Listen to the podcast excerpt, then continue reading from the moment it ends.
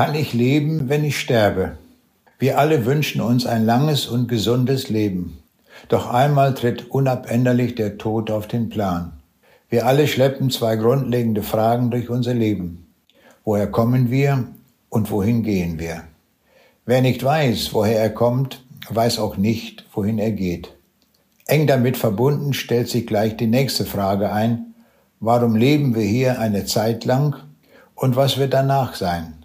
Ist unsere Existenz dann unwiderruflich ausgelöscht oder existieren wir für immer und ewig weiter an einem anderen Ort? Beschäftigen wir uns als erstes mit der Woher-Frage.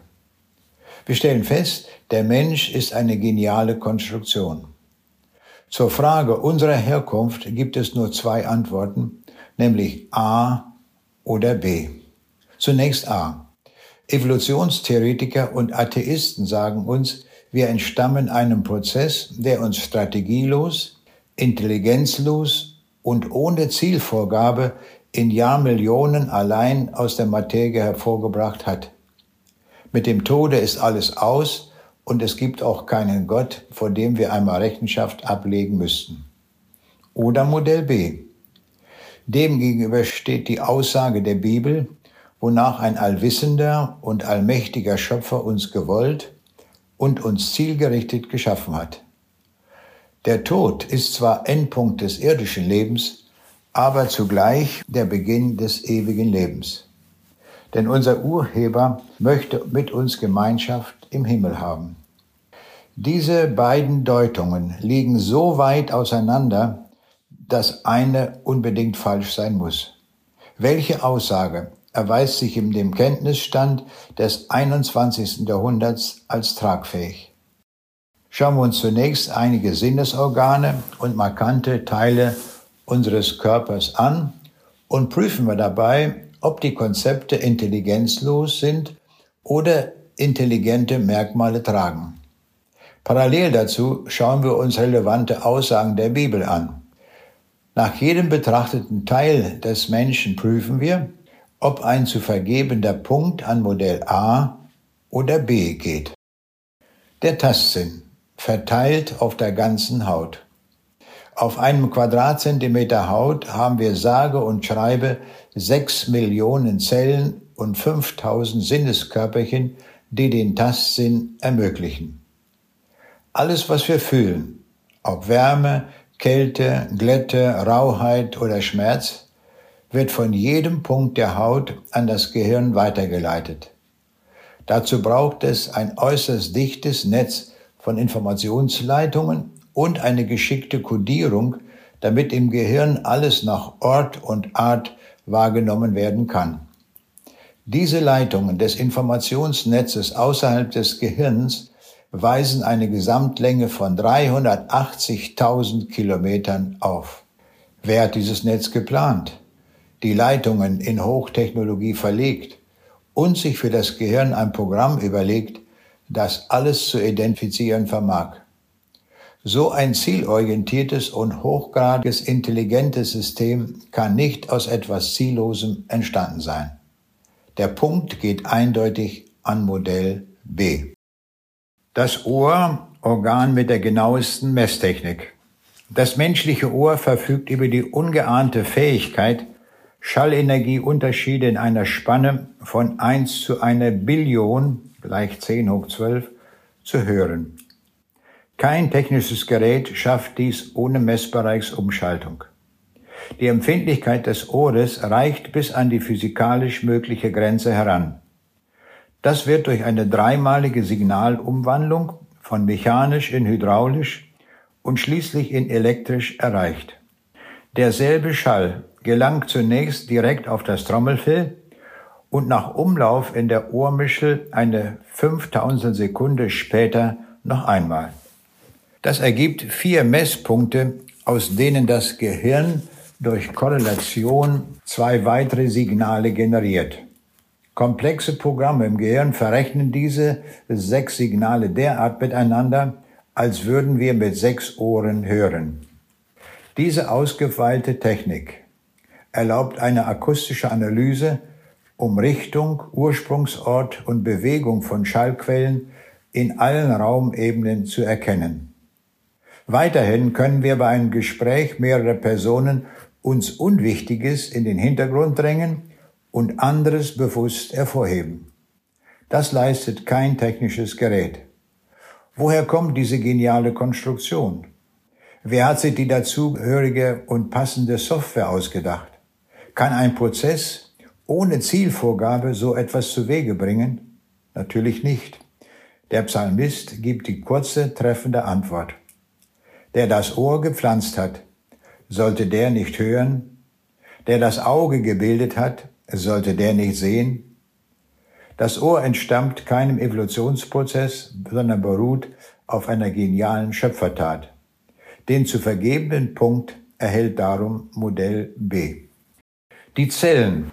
Wussten Sie, dass der menschliche Körper aus etwa 100 Billionen, das sind 10 hoch 14 Zellen, besteht, von denen jede aus etwa 10.000 mal so vielen Molekülen besteht, wie die Milchstraße Sterne hat? Dabei ist zu bedenken, unsere Milchstraße besteht mindestens aus 100 Milliarden gleich 10 hoch 11 Einzelsternen. Wollte jemand bis zu dieser Zahl der Zellen zählen, also bis zu 10 hoch 14, und würde er das ununterbrochen Tag und Nacht im Takt einer Sekunde tun, so reichte kein Menschenleben dazu aus. Der Zeitbedarf betrüge nämlich drei Millionen Jahre. Es ist wissenschaftlich völlig ungeklärt, wie so riesige Mengen von Zellen sich zu einem lebenswichtigen Organ organisieren. Was für ein Programm bewerkstelligt das Wachstum? Niemand hat das bisher ergründen können. Wenn alle unsere Gelehrsamkeit zum Verständnis nicht ausreicht, wie will die ziellose Strategie der Evolution so etwas erreichen?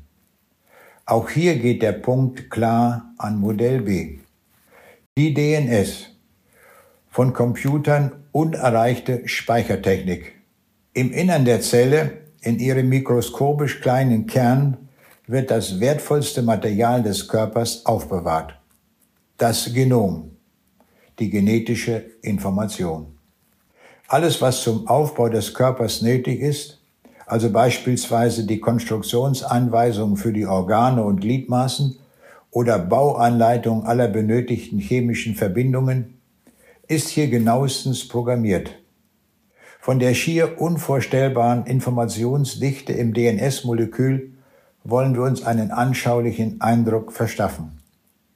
Stellen wir uns einmal vor, so viel DNS-Material, wie es in einem Volumen eines Stecknadelkopfes mit zwei Millimetern Durchmessern Platz hätte.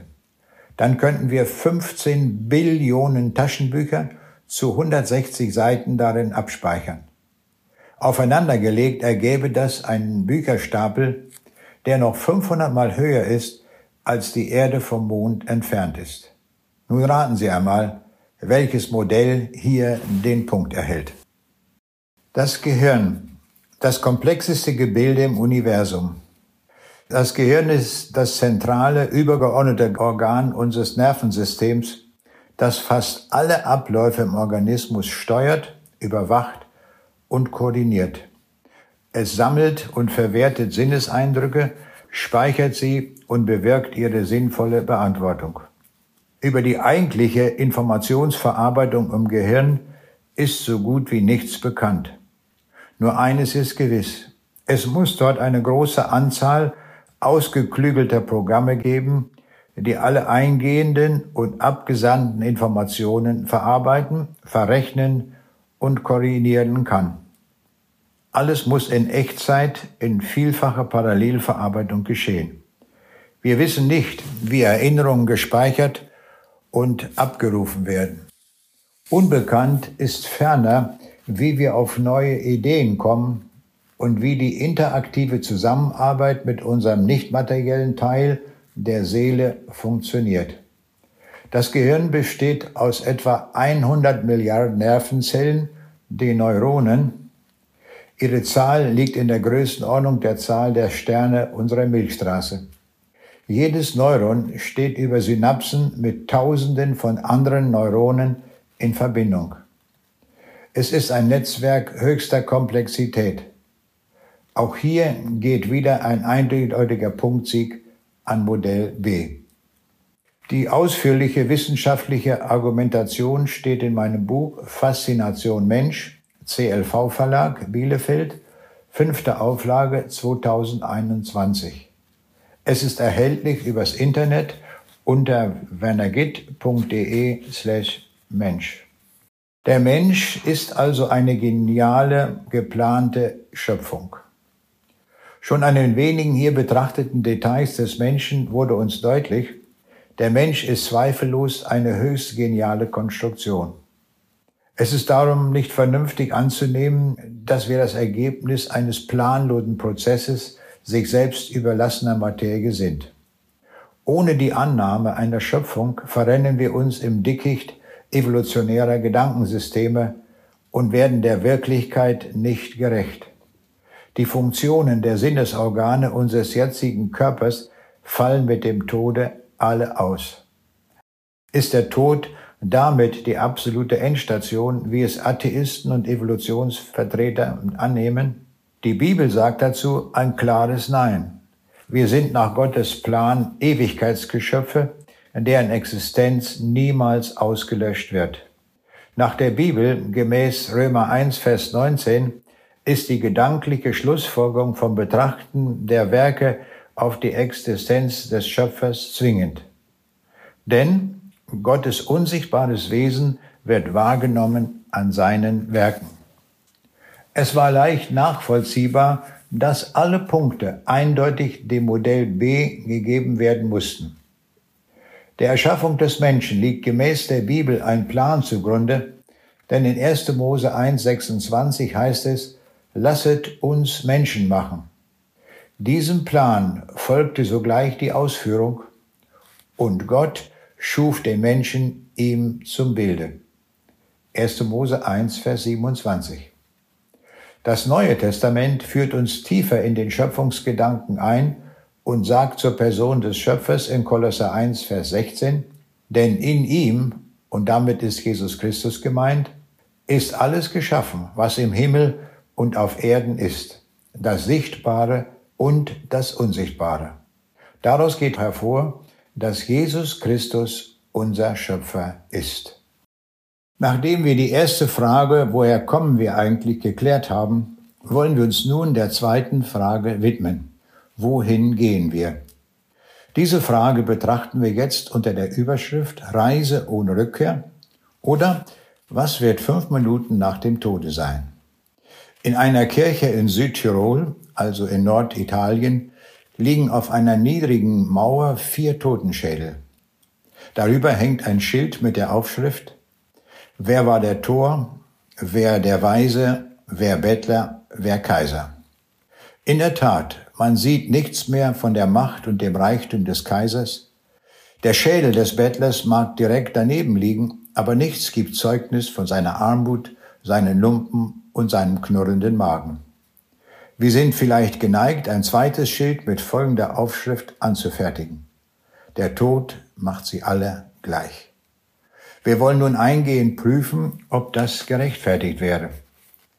In der Werbebranche versucht man sich auf bestimmte Käuferschichten einzustellen. Das heißt, man arbeitet zielgruppenorientiert. Der Tod dagegen kennt keine spezielle Zielgruppe weil an ihm niemand vorbeikommt. Darum haben sich auch viele Menschen mit dem Tod beschäftigt. Philosophen, Dichter, Politiker, Sportler, Schauspieler, Analphabeten, ja sogar Nobelpreisträger. Am intensivsten haben es wohl die alten Ägypter getan. Denn sie bauten dem Tod die allergrößten Denkmäler der Welt, die Pyramiden von Gizeh. Der deutsche Dichter Emanuel Geibel fasste die Bilanz aller dieser menschlichen Bemühungen in den treffenden Satz zusammen. Ein ewig Rätsel ist das Leben, ein ewig Rätsel bleibt der Tod. Wenn wir jetzt die Antwort auf die Todesfrage stellen, ergibt sich eine sehr wichtige Frage. Wem kann ich vertrauen? Wer könnte die uns alle bewegende Frage nach dem Wesen des Todes und nach dem, was danach kommt, verbindlich beantworten. Wir sind uns sicherlich darin eins. Er müsste kompetent sein, und das wäre er nur, wenn er die folgenden vier starken Voraussetzungen erfüllen würde. Erstens, er müsste selbst im Tode gewesen sein. Zweitens, er müsste vom Tode zurückgekommen sein. Drittens, er müsste Macht über den Tod haben. Und viertens, er müsste absolut vertrauenswürdig sein. Wenn wir uns in der Weltgeschichte umschauen, wer diese vier einzigartigen Bedingungen erfüllen kann, dann bleibt nur noch ein einziger übrig. Und das ist der Sohn Gottes, Jesus Christus. Denn erstens, er wurde gekreuzigt und starb vor den Toren Jerusalems. Seine Feinde wollten gewiss sein, ob er wirklich tot ist. Und so stießen sie eine Lanze in seine Seite, sodass das Blut und Wasser abfloss. Siehe Johannes 19, Vers 34. Nun waren sie gewiss, er ist wirklich tot. Zweitens, er hatte vorausgesagt, dass er am dritten Tage auferstehen wird. Auch das geschah. Und die Frauen waren am Ostermorgen die ersten Zeugen am Grab. Der Engel sagte ihnen, er ist nicht hier, er ist auferstanden. Lukas 24, Vers 6. Im Neuen Testament wird 15 Mal von Augenzeugen berichtet, dass sie Jesus als den Auferstandenen und Lebendigen erlebt haben. Er selbst hat in Johannes 11, Vers 25 von sich gesagt, ich bin die Auferstehung und das Leben. Wer an mich glaubt, wird leben, auch wenn er stirbt. Kommen wir zum dritten Punkt, die Macht über den Tod. Das Neue Testament berichtet von drei Auferweckungen aus dem Tode durch die Vollmacht Jesu. Lazarus in Bethanien, nachzulesen in Johannes 11, Vers 41 bis 45. Der Jüngling zu Nein, berichtet in Lukas 7, 11 bis 17. Und des Jairus Töchterlein, aufgezeichnet in Markus 5, Vers 35 bis 43. Niemand sonst hat die Vollmacht vom Tode so klar zu befehlen wie Jesus allein. Und viertens, nur einer ging über diese Erde, der sagen konnte, ich bin die Wahrheit. Johannes 14, Vers 6. Und das war Jesus Christus. Er konnte seine Aussage selbst im Angesicht seiner Feinde aufrechterhalten, die stets danach trachteten, ihm auch nur das geringste Unrecht nachzuweisen. Aber er blieb sündlos. Er ist also absolut vertrauenswürdig. Nun sind wir bei der richtigen Adresse angelangt und sind damit bis zur Quelle der Wahrheit vorgedrungen. Wahrheit ist für unsere Existenz lebensnotwendig. Wer möchte schon sein Leben auf einen Irrtum gründen? Wir stellen nun fest, es gibt also diesen einen mit der nötigen Kompetenz, der uns eine klare Auskunft geben kann. Von ihm erfahren wir, was unmittelbar nach dem Tode mit jedem Menschen geschieht. In Lukas 16, die Verse 19 bis 31, hat Jesus uns diese Antwort am Beispiel von zwei Menschen gegeben, die gerade gestorben waren. Der eine kennt Gott, der andere lebte ohne ihn. Der eine ist Lazarus, der Gott kennt. Er wird von Engeln in Abrahams Schoß getragen und ihm geht es gut an jenem Ort, den Jesus auch in Lukas 23, Vers 43 als das Paradies bezeichnet hat. Der andere, ein Reicher, befindet sich unmittelbar nach dem Tode in der Hölle.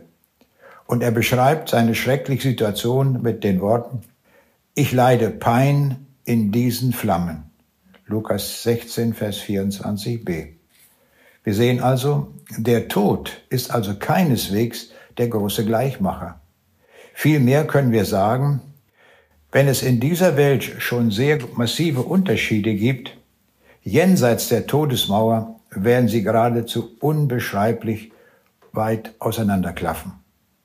Woran liegt das? Das soll nun ausführlich dargelegt werden. Dazu verwenden wir eine Grafik, die uns die Situation veranschaulicht. Ich nenne die Grafik einmal den dreifachen Tod. Die Bibel brandmarkt den Tod als Folge der Sünde des Menschen. Gott hatte die ersten Menschen im Garten Eden geschaffen. Nach dem Urteil Gottes war alles sehr gut. Und die Menschen hatten ein vertrauensvolles Verhältnis zu Gott. Gott gab ihnen nur ein einziges Gebot, nämlich nicht vom Baum der Erkenntnis zu essen. 1. Mose 2, Vers 17. Aber dieses eine Gebot missachteten sie. Damit zerbrach die enge Gemeinschaft zwischen Gott und Mensch. Diese als Sündenfall bezeichnete Urkatastrophe der Menschheit hatte Tod, Leid, Krankheit und Mühsal zur Folge, so wie es die Bibel in 1. Mose 3, 9 bis 23 ausführlich beschreibt. Von nun an wirkte sich das Gesetz der Sünde aus, das die Bibel in Römer 6, Vers 23 so beschreibt. Der Sünde Lohn ist der Tod. Der Mensch geriet in die Todeslinie, die in der Grafik als dicke schwarze Linie gekennzeichnet ist. Wir können sie bildlich als den Todeszug bezeichnen. Seit Adam, der verantwortlich ist, dass der Tod in diese Schöpfung kam, nämlich nach 1. Korinther 15, Vers 22a, befindet sich nun die gesamte Menschheit in diesem schrecklichen Zug, den die Bibel in Römer 5, Vers 12 so kennzeichnet. Durch einen einzigen Menschen, durch Adam, ist die Sünde in die Welt gekommen und als Folge davon der Tod. Weil nun alle Menschen gesündigt haben, sind sie alle dem Tod ausgeliefert. Vor dem Sündenfall war also der Tod in der gesamten Schöpfung unbekannt. Wenn die Bibel vom Tod spricht, so meint sie damit keineswegs das Aufhören der Existenz. Die biblische Definition für Tod heißt abgetrennt sein von.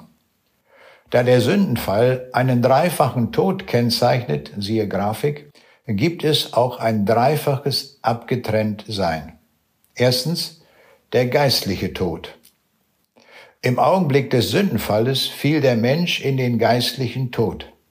Das heißt, er war damit abgetrennt von der Gemeinschaft mit Gott. In diesem Zustand leben auch heute alle Menschen, die nicht an ihren Schöpfer glauben. Sie bestimmen eigensichtig ihr Leben und geben den Leidenschaften und Verlockungen der Sünde nach. Zweitens, der körperliche Tod. In der weiteren Auswirkung kommt es zum leiblichen Tod. In 1. Mose 3, Vers 19 heißt es, bis dass du wieder zu Erde werdest, davon du genommen bist. Wegen des Sündenfalles ist die gesamte Schöpfung der Vergänglichkeit unterworfen. Und drittens der ewige Tod.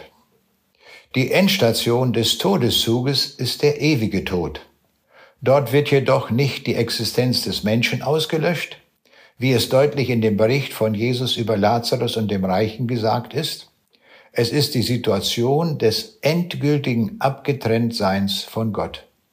Der Zorn Gottes bleibt über ihm, weil, wie es in Römer 5, Vers 18 heißt, durch die Sünde eines Menschen, Adam, alle Menschen in Tod und Verderben geraten sind.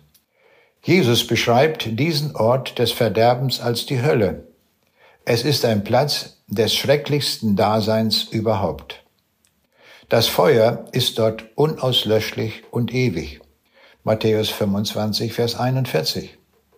Dort ist Heulen und Zähneklappern. Lukas 13, Vers 28. Es ist ein schauriger Platz, wo ihr Wurm nicht stirbt und das Feuer nicht erlöscht. Markus 9, Vers 48.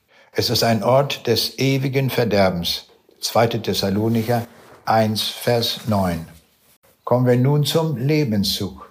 Wie sieht Gott unser selbstverschuldetes Hineinrennen ins Verderben?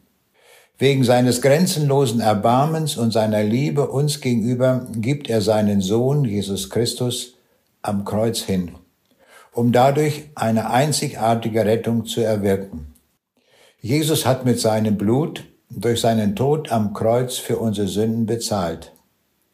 Das Wort Jesu, es ist vollbracht, markiert bildlich die Fertigstellung des Lebenszuges. Es ist der erklärte Wille Gottes, wie zum Beispiel in 1 Timotheus 2, Vers 4 dargelegt, dass wir vor der ewigen Hölle gerettet werden. Oder bildlich gesprochen, dass wir aus dem rasenden Todeszug aussteigen. Wir sind eingeladen, durch die enge Tür zu gehen, die himmelwärts führt. Denn in Matthäus 7, 13a und 14 heißt es, Geht hinein durch die enge Pforte, wie eng ist die Pforte und wie schmal der Weg, der zum Leben führt. Und wenige sind's, die ihn finden. Nach dem Zeugnis der Bibel ist Jesus die einzige Tür und damit auch der einzige Weg der Errettung.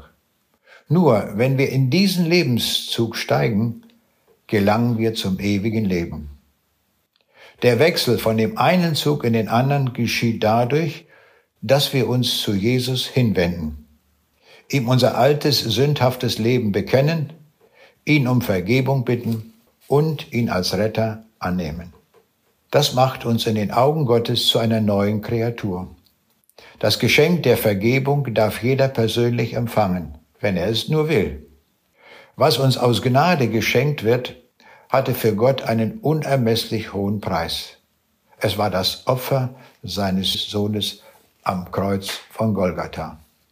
Wer auf Gottes Angebot eingeht, gelangt zu dem entscheidenden Durchbruch, der uns das ewige Leben bringt. Johannes 5, Vers 24. Diese Chance wird dem Menschen nur in der irdischen Zeitspanne eingeräumt. Der Weg zum Leben. Nach einem Vortrag kam ein junger Mann zum Gespräch. Ich fragte ihn, wo befindest du dich? Seine knappe Antwort, ich stehe auf dem Bahnhof. Er hatte eines erkannt, den Todeszug muss ich schnellstmöglich verlassen. Seine Frage war nun, wie steige ich jetzt in den Lebenszug ein? Er ließ sich den Weg anhand einiger Bibelstellen zeigen, hat Jesus angenommen und fährt nun fröhlich dem besten Ziel entgegen. Gott ist nicht nur ein zorniger Gott über die Sünde, sondern auch ein liebender Gott gegenüber dem Sünder. Wenn wir heute den Lebenszug besteigen, dann haben wir damit den schönsten Ort gebucht, den Himmel, von dem es in 1. Korinther 2, Vers 9 heißt, was kein Auge gesehen und kein Ohr gehört hat und in keines Menschenherz gekommen ist, das hat Gott bereitet denen, die ihn lieben.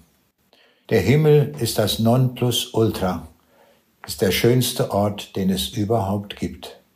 Dort werden wir Jesus und werden wir Gott von Angesicht zu Angesicht sehen. Dort wird es kein Leid mehr geben und keinen Tod und keine Mühsal und alle die Dinge, die wir von dieser Erde her kennen. Alles wird beendet sein und alles wird im Himmel wunderbar sein. Was ist nun der nächste Schritt? Welchen Weg wir gehen wollen, diese Wahlentscheidung hat Gott uns als freie Wesen überlassen.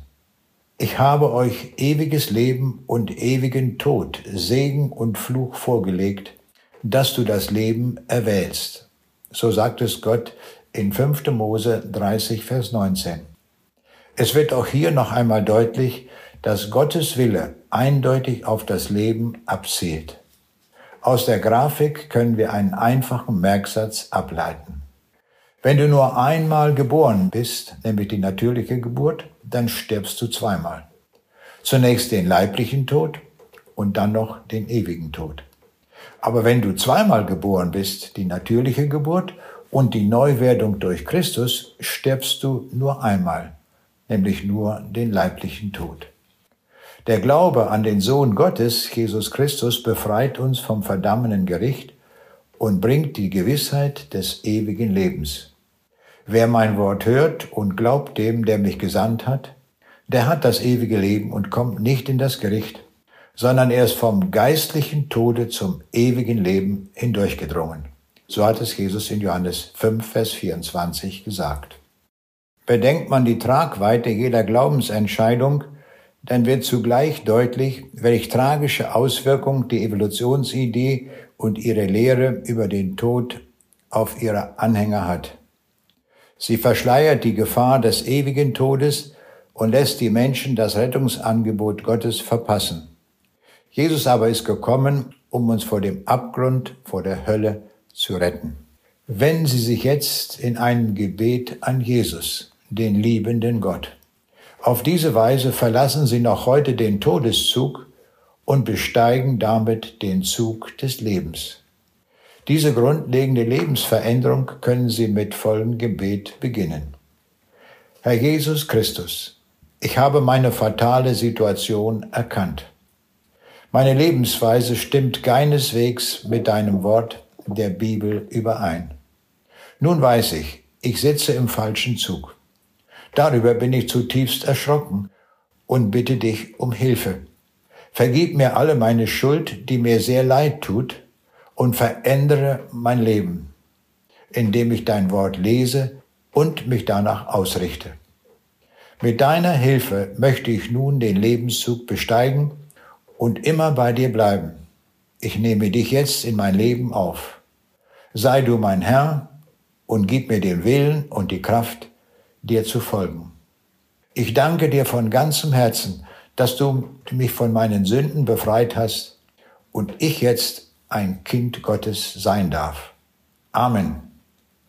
Wenn Sie dieses Gebet zu Ihrem eigenen Gebet gemacht haben, dann hat Jesus Sie heute angenommen. Er hat ja fest versprochen, jeden, aber auch wirklich jeden anzunehmen, der sich zu ihm hin auf den Weg macht. In Johannes 6, Vers 37 haben wir das feste Versprechen Jesu. Wer zu mir kommt, den werde ich nicht hinausstoßen. Sie haben jetzt den Lebenszug bestiegen, der sie zum himmlischen Ziel bringen wird. Gleichzeitig haben sie die Nachfolge Jesu angetreten, bei der er nun eine zentrale Rolle spielen wird. Das wird in Ihrem Leben eine Wendung bewirken. Anhand von vier Punkten sei dies kurz erläutert. Erstens, beginnen Sie mit dem regelmäßigen Lesen des Wortes Gottes, der Bibel. Es ist das einzige Buch, das Gott als von ihm autorisiert gegeben hat. Die Bibel ist die notwendige Gebrauchsanweisung für unser Leben und Sterben. Zweitens, sprechen Sie jeden Tag mit Ihrem Herrn. Unser Gebet richten wir an Gott den Vater und an Jesus Christus, den Sohn Gottes. Drittens, setzen Sie das in Ihrem Leben um, was Sie in der Bibel gelesen haben. Viertens, suchen Sie die Gemeinschaft mit anderen Menschen, die sich auch bewusst Christus zugewandt haben. Ich wünsche Ihnen einen gesegneten Weg mit Jesus.